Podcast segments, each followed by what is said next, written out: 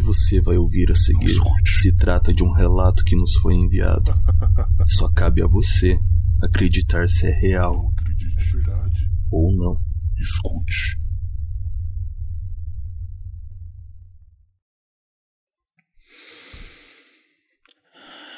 Toda vez que eu lembro dessa história, eu fico com arrepios. Mesmo depois de todos esses anos. Ainda me lembro daquela noite como se fosse ontem. Isso aconteceu há quase 16 anos atrás.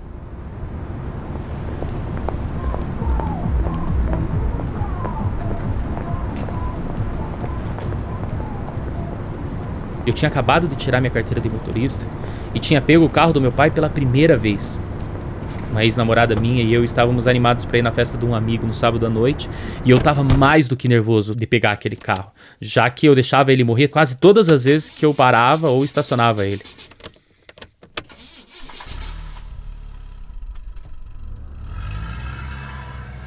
Era o começo de maio, mas o ar ainda estava bem quente, a lua crescente estava bem amarela. Havia nuvens escuras de chuva no horizonte e elas estavam se aproximando. Minha ex-namorada e eu fomos para a festa e nos divertimos bastante. Ficamos até bem tarde. Quando a festa acabou e, e o nosso amigo despachou todo mundo da casa dele, nós fomos embora. Mas não fazia sentido, ainda não dava vontade de voltar para casa. Nós ficamos dirigindo pela cidade, procurando algum lugar para ir, já que estávamos bem animados por poder dirigir à vontade.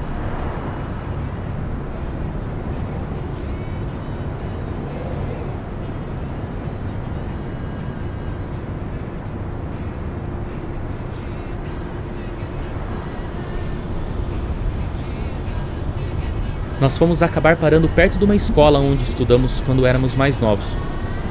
Nós não estávamos muito longe de onde morávamos, então nós nos sentimos seguros ali e não nos preocupamos com as nuvens chegando cada vez mais perto. Eu parei o carro no estacionamento atrás da escola, então fomos até o playground que tinha lá. Tinha apenas uma cerca de um metro impedindo a nossa entrada. Ele ficava em um gramado gigantesco que tinha um poste velho bem no meio, que mesmo sem ter ninguém lá, ele sempre ficava aceso à noite, iluminando o playground e o campo em volta. Um círculo de luz bem fraca e amarela. Nos sentamos no balanço e ficamos conversando por muito tempo, só falando besteira e às vezes trocando uns beijos. Então começou a chover, mas era uma garoa bem fina, até que estava bem agradável. Mas depois de uma hora mais ou menos, tinha chovido suficiente ao ponto de deixar o chão embaixo da gente todo lamacento. Então, nós estávamos tendo todo o cuidado de não colocar o nosso pé na lama. Isso é importante lembrar. A chuva parou. Silêncio. Nós já estávamos bem cansados a essa altura. Eu olhei para ela para falar para irmos embora e ela já estava olhando para mim. Nesse momento, um movimento atrás da gente chamou a nossa atenção. A uns 50 metros mais ou menos, alguma coisa estava rastejando no chão, na penumbra, depois do alcance da luz da lâmpada do poste. Nós dois ficamos olhando aquilo em horror, sem falar nada. Nós ficamos olhando enquanto aquela coisa rastejava na nossa direção, sempre ficando na penumbra. Tinha uma forma humanoide, era escuro e não usava roupas. Estava deitado sobre a barriga.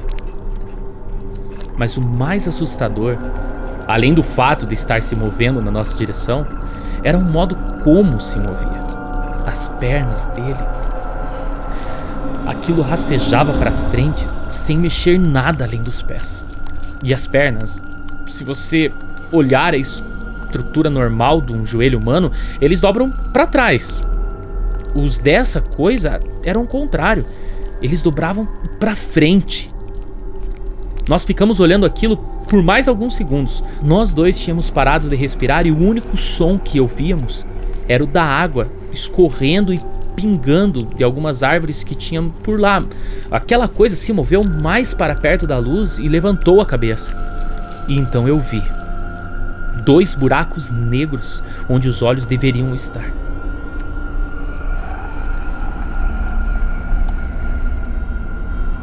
A minha namorada e eu pulamos dos balanços para a grama molhada e corremos para o carro que estava uns 15 metros de lá. Teve alguns segundos de pânico, enquanto eu não conseguia fazer o carro pegar. Eu estava apavorado de olhar para cima. Eu não queria ver aquilo chegando perto. Eu não queria ver aquelas coisas com os joelhos anormais dobrando de um jeito errado. Eu não queria ver aqueles olhos negros sem alma, sem vida. Eu estava com medo de fazer o carro morrer quando eu engatasse a primeira marcha e não conseguia fazer ele pegar de novo. Eu fiquei com a cabeça baixada, olhando na direção. Enquanto o motor do carro pegou, eu consegui fazer o carro disparar noite adentro.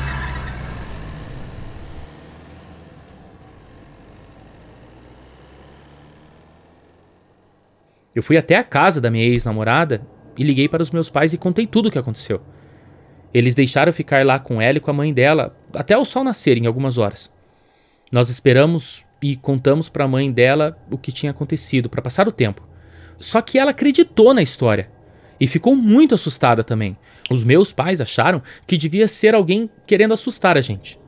Quando o sol nasceu, naquela manhã de domingo, nos dirigimos de volta para lá com a mãe da minha namorada para ver se aquilo ainda estava lá. Só que dessa vez nós fomos armados. A mãe da minha namorada tinha uma arma, mas não tinha nada lá. Nós olhamos todo o campo e não achamos nada.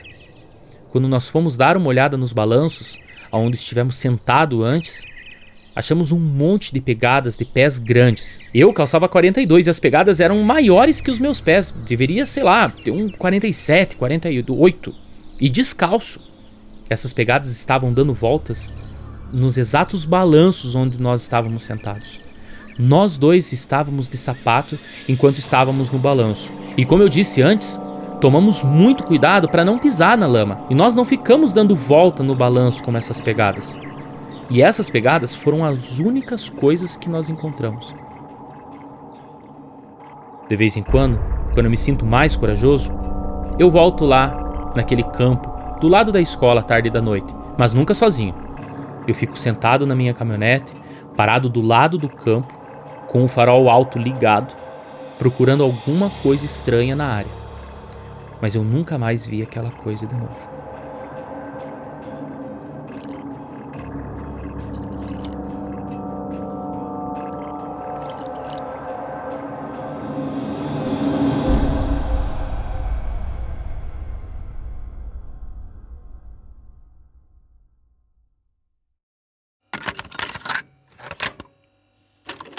Acabou de ouvir um conteúdo editado por Artesano Produções. Obrigado.